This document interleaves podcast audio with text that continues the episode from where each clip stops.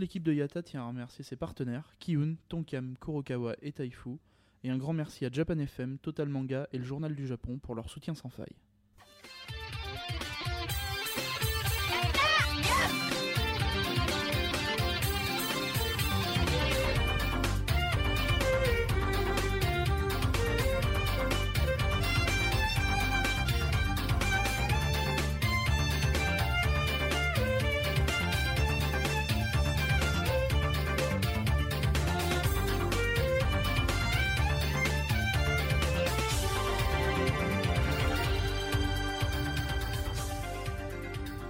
Kambawa, Road to Japan 2014, jour 12.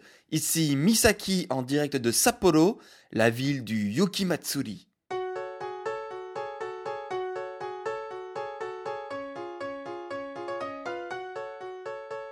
Et donc oui, nous sommes enfin arrivés à Sapporo, euh, Sapporo qui est donc la capitale de Hokkaido, donc la grande île tout au nord du Japon.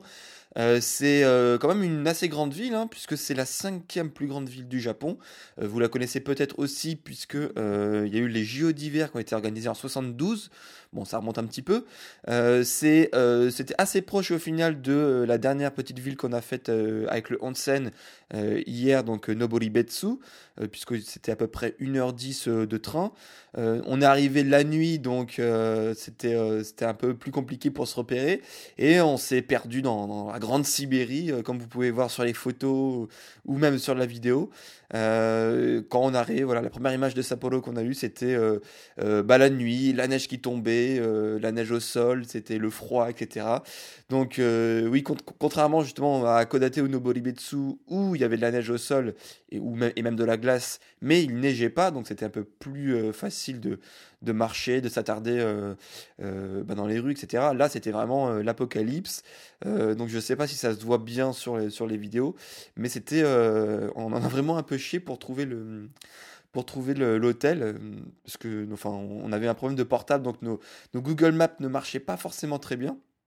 Donc voilà, en tout cas, euh, à Sapporo, il y a plein de trucs à voir. Il y enfin, si vous êtes intéressé par la bière, il y a notamment le musée de la bière, puisque Sapporo, euh, c'est une des grandes villes qui, qui a donné son, nom à une bière, hein, la, Sapporo Biru.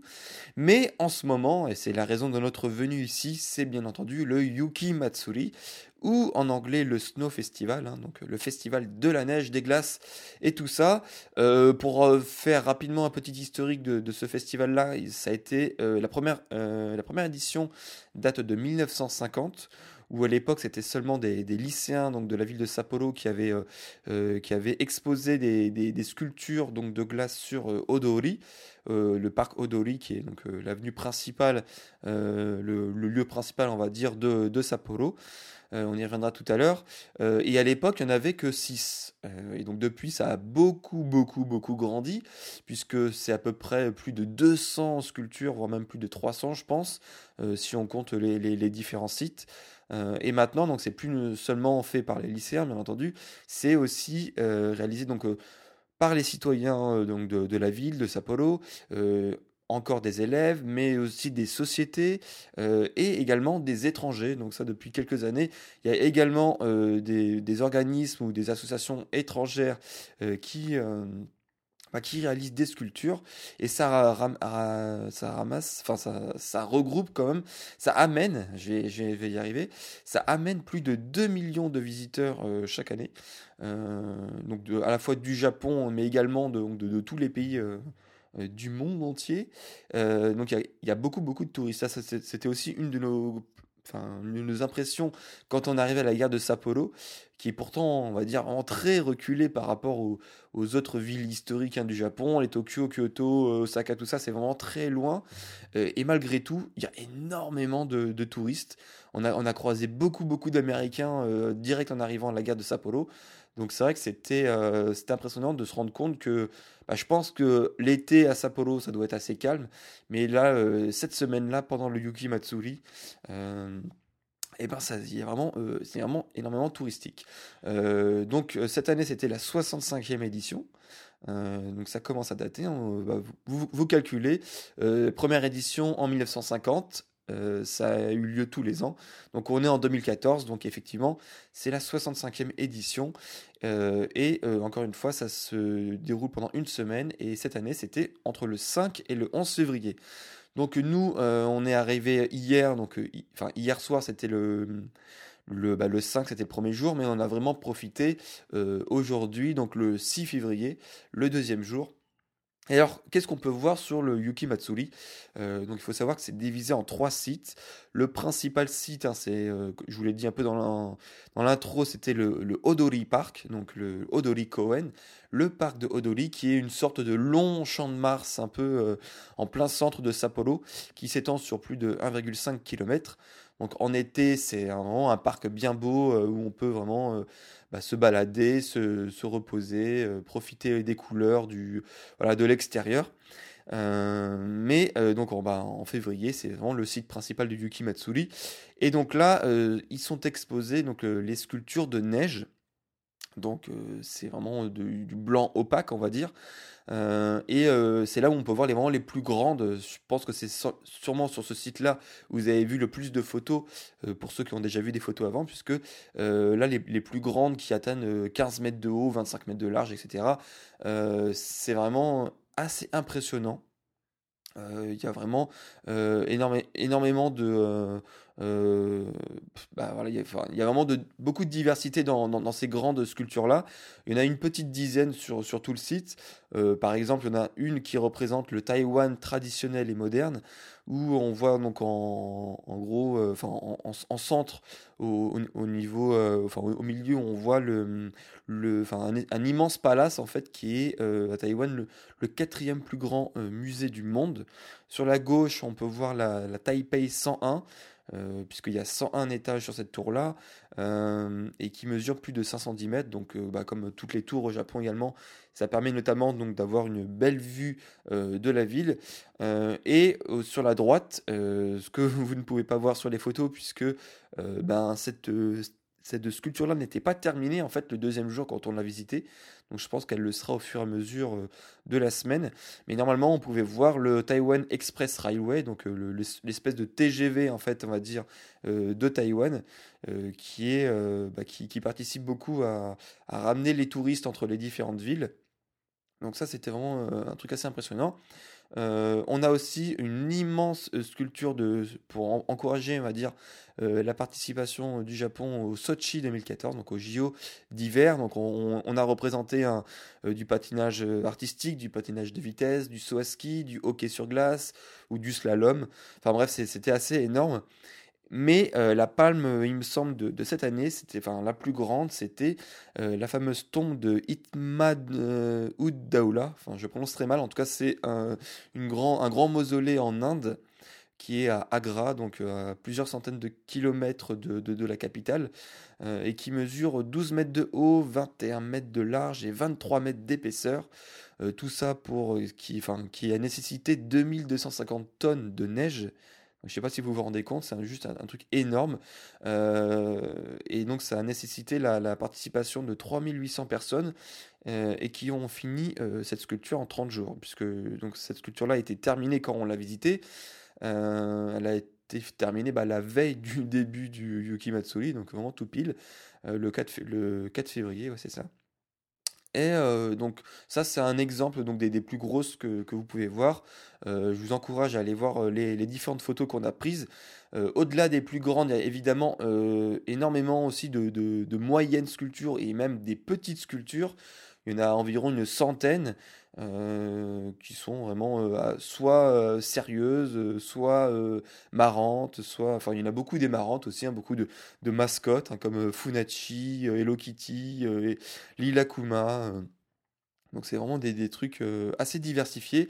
Il y a aussi un coin qui est, qui, est, enfin, qui, est, qui est réservé en fait à une compétition internationale qui se déroule justement pendant le Yuki Matsuri. Donc on, on peut voir. Euh, donc ça, par contre, elles sont pas forcément terminées.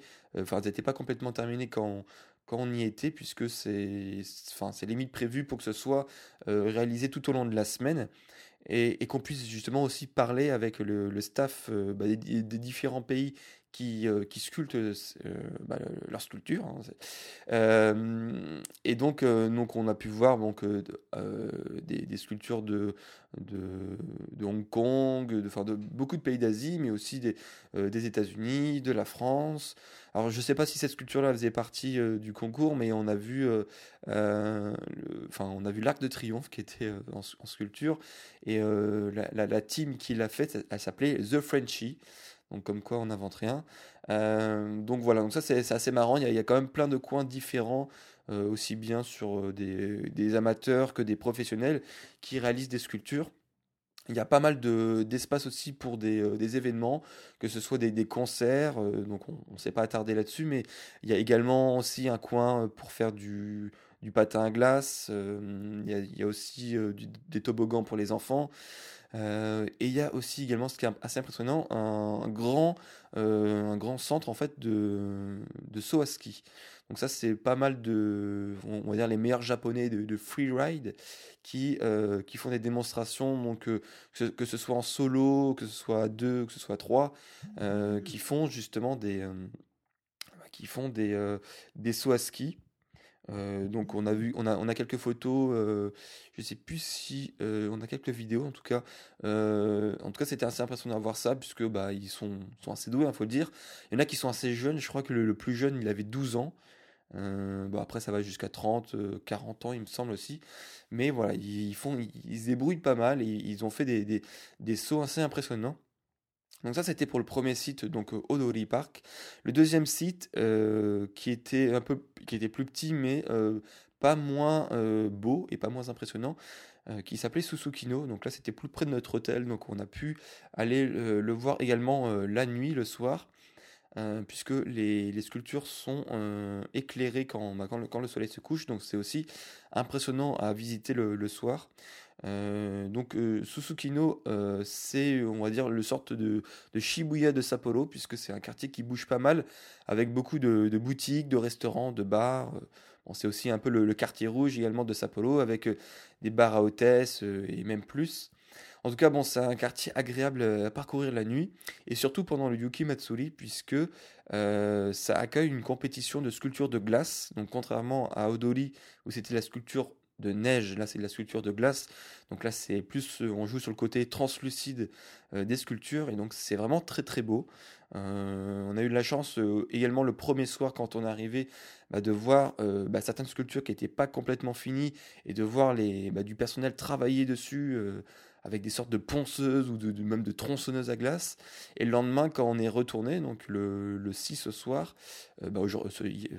aujourd'hui quoi, euh, c'était beaucoup, euh, enfin celle qu'on avait vue qui n'était pas terminée était terminée justement. Donc là on a vu la, progression et c'est vrai que c'était vraiment très très beau. Euh, pour même tout vous dire, j'ai même préféré on va dire Susukino à Odoli Park même si les, les sculptures étaient de, de, la même taille, n'étaient pas aussi énormes justement que, que les grosses sculptures de Odoli Park. Mais enfin j'ai trouvé qu'il y avait beaucoup plus de, bah, de côté artistique en fait dessus. Et c'était, c'est peut-être aussi le côté translucide hein, de la glace qui, joue là-dessus, mais c'était vraiment, euh, très beau. Donc je sais pas si ça rend aussi bien euh, sur les photos et sur les vidéos, mais en tout cas vraiment, moi j'ai vraiment très bien aimé le quartier de Susukino. Alors il y a un troisième site qui s'appelle Tsudome, où là on n'a pas été voir parce qu'il est vraiment assez excentré par rapport à Odori et Susukino. Donc là, il faut prendre une sorte de bus hein, pour y aller. Euh, donc là, celui-là, en plus, il est beaucoup plus axé sur les activités pour euh, les familles et les enfants, avec notamment des, parcours de luge. Donc euh, bon, c'est un peu moins intéressant, on va dire, au niveau contemplation des sculptures. Il y en a aussi quelques-unes, mais elles sont vraiment beaucoup moindres et beaucoup plus petites. donc voilà, bon, si vous avez le temps, vous pouvez également y aller, mais en tout cas, on a jugé que c'était un peu moins intéressant que, les deux premiers. Euh, sinon, euh, à part euh, donc les sculptures de neige, il y a également plein de, petits trucs intéressants à voir à Sapporo. On n'a pas eu le temps de voir tout, mais en tout cas, du côté de Odori Park, il y a deux tours. il y a les deux tours, on va dire, de Sapporo qui sont connues, notamment la Clock Tower, donc en japonais qui s'appelle la Tokeidai, qui date de la fin du 19e siècle qui était à l'époque donc un, studio d'entraînement on va dire pour l'université agricole, puis qui a servi également pour l'armée. il y a eu, enfin, elle s'appelle Clock Tower parce que quelques années après sa construction, il y a eu une, énorme horloge qui a été achetée à Boston et qui, bah, donc symbolise cette tour. maintenant, en fait, c'est juste un musée hein, qui est pas très cher, 200 yens. Euh, l'intérêt, on va dire, est assez limité, mais même s'il y a quelques explications en fait sur le contexte historique de la tour, au deuxième étage, on voit également, euh, on a une réplique de, enfin, une réplique parfaite de l'horloge qui est, qui est toujours euh, au sommet et une explication du mécanisme bah, de l'horloge justement. Donc voilà, donc si vous pouvez passer, pourquoi pas. Mais sinon, je pense le plus intéressant, et notamment pendant le, le Yuki c'est la TV Tower, qui est sur bah, l'avenue du, du Park qui est donc, comme son nom l'indique, une tour qui sert aussi de, relais de transmission pour la télévision, comme par exemple à Nagoya ou la tour de Tokyo. Et donc cette tour-là culmine à 150 mètres avec un observatoire à 90 mètres, donc ce qui peut vous donner un, bon aperçu de la ville de Sapporo. On vous voyez quelques montagnes loin, mais surtout vous avez une belle vue sur tout le Yuki Matsuri, enfin le, site en, tout cas du Odori Park.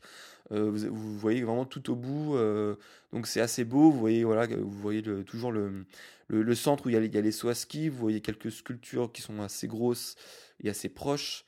Euh, donc voilà, vous voyez, tout le monde qui est, qui, euh, qui vraiment grouille sur, euh, sur le Yuki Matsuri, donc c'est assez beau.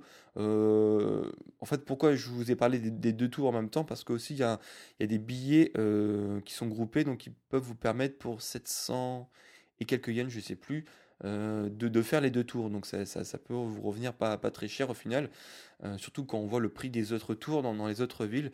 Donc voilà, en tout cas ça, je vous recommande la, la TV Tower, puisque c'est ça peut vous permettre d'avoir des belles photos de Sapporo en altitude. Euh, au niveau euh, de la nourriture, puisque c'est le point habituel de chaque podcast, hein, euh, comme à Akodate ou Noburibetsu, enfin en tout cas sur Hokkaido, les, spécialités c'était le crabe dont on a regoûté encore.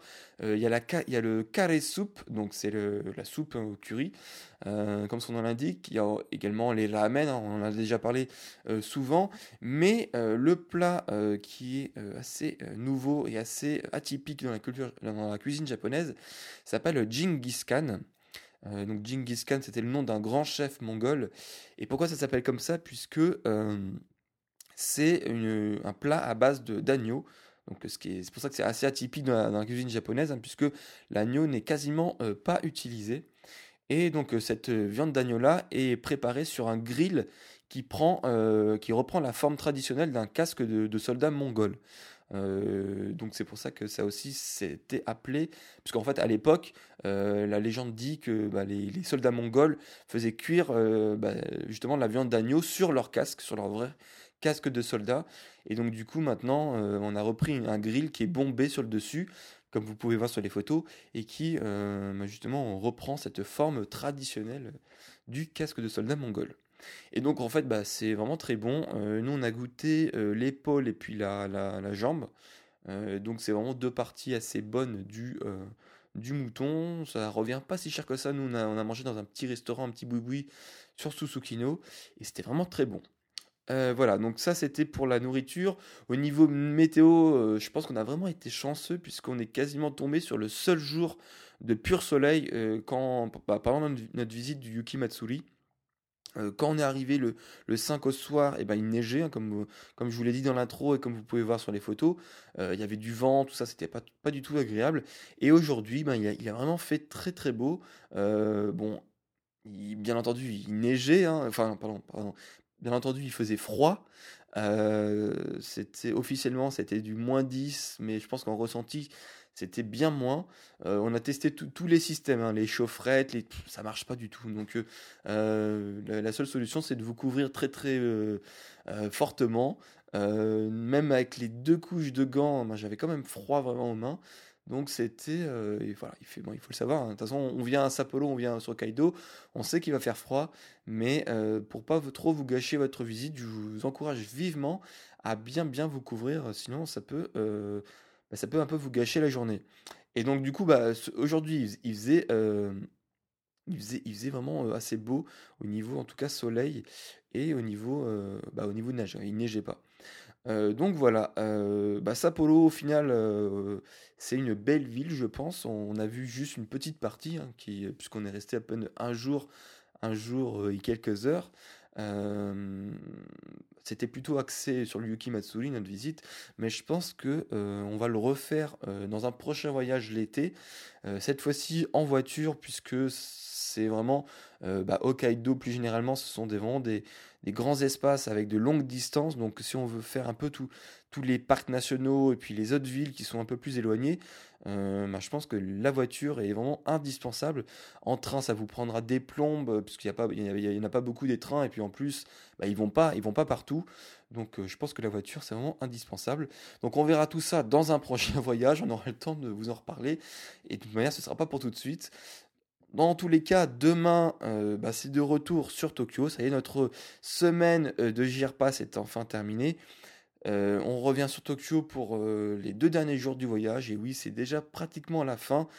Donc, on vous réserve encore quelques petites surprises intéressantes et marrantes pour les deux derniers jours sur Tokyo. Et donc, bah, je vous souhaite une bonne soirée. Et sur ce, sayonara AKB